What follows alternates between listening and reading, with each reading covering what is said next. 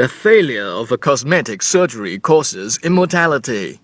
The maniac of a patient hunts down the unlicensed doctor for years and finally gets what he wanted the recognition of a strip club escort girl. You're probably thinking this was a superhero movie, but that guy in the suit just turned that other guy into a kebab. Surprise! This is a different kind of superhero story. To tell it right, we gotta take you back before I squeeze this ass into spandex. Ryan Reynolds' Deadpool laments his twisted form, much like the hunchback of Notre Dame. But at heart, the title hero is hardly ever as pure as Victor Hugo's church bellman. Wade Wilson's obsession with what he looks like instead of what he really is, plus all the strong violence, inappropriate language, and graphic nudity, have turned Marvel's latest superhero flicks into a deadly attraction to the most adolescent of viewers but ironically, it's just too R rated to fall within their immediate reach. I love you, Wade Wilson. We can fight this. You're right. The cancer's only my liver, lungs, prostate, and brain. All things I can live without.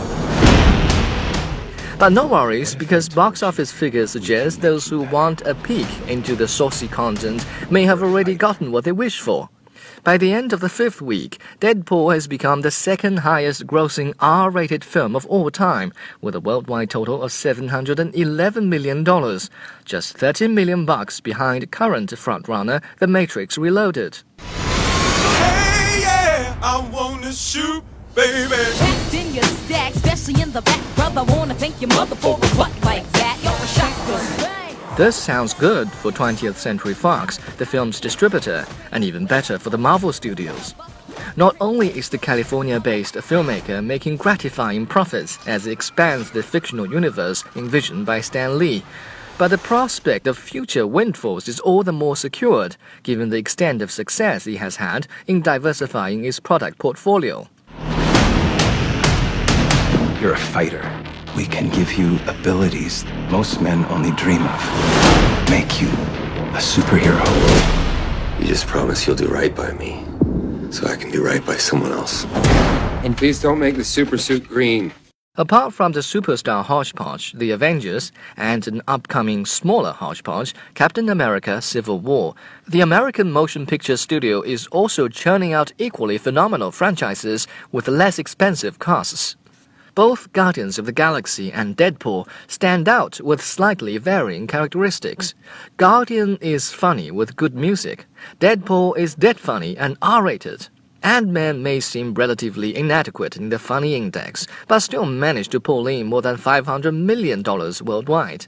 These examples attest to the effects of Marvel's expansion strategy, but while the filmmakers have reason to cheer, the viewers don't.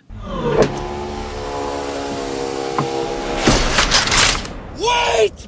You may be wondering why the red suit. Well, that's so bad guys can't see me bleed. This guy's got the right idea. He wore the brown pants. Daddy needs to express some rage. There was a time when even blockbuster movies offered more than just entertainment. The X-Men series spoke of tolerance. The Lord of the Rings trilogy extolled human tenacity and perseverance, among many things. And don't forget The Matrix, which somewhat appalled the world with the wildest imagination that may one day become reality.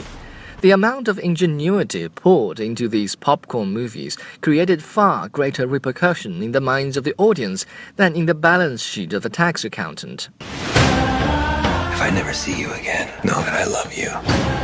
When I'm finished, your mutated cells will heal anything. But you still think we're making you a superhero? We're making you a super slave. Come on. Now let's look at what Deadpool has blessed us with, other than a momentary romp. We've learned how the immortal superhero came to being. We know he and his friends like to crack raunchy jokes among themselves, and he's hypersensitive to the way he looks. But we don't know why he's so keen on hunting down his adversary instead of seeking a second opinion if the goal of all the massacre is to find a cure to his condition and we'll never be able to understand why he couldn't have just talked to his sweetheart for all those years.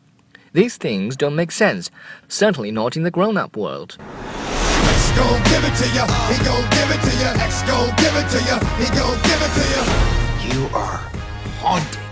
You look like an avocado had sex with an older avocado. Thank you. Indeed, the urge to swear and the obsession with physical appearance betray the sentiment of an adolescent always on the lookout to impress the closest girl on sight. No man who has mentally passed this stage of puberty must find the affectation amusing. But sadly, as the numbers show, tens of millions are yet to rise above their immaturity, and that's including myself.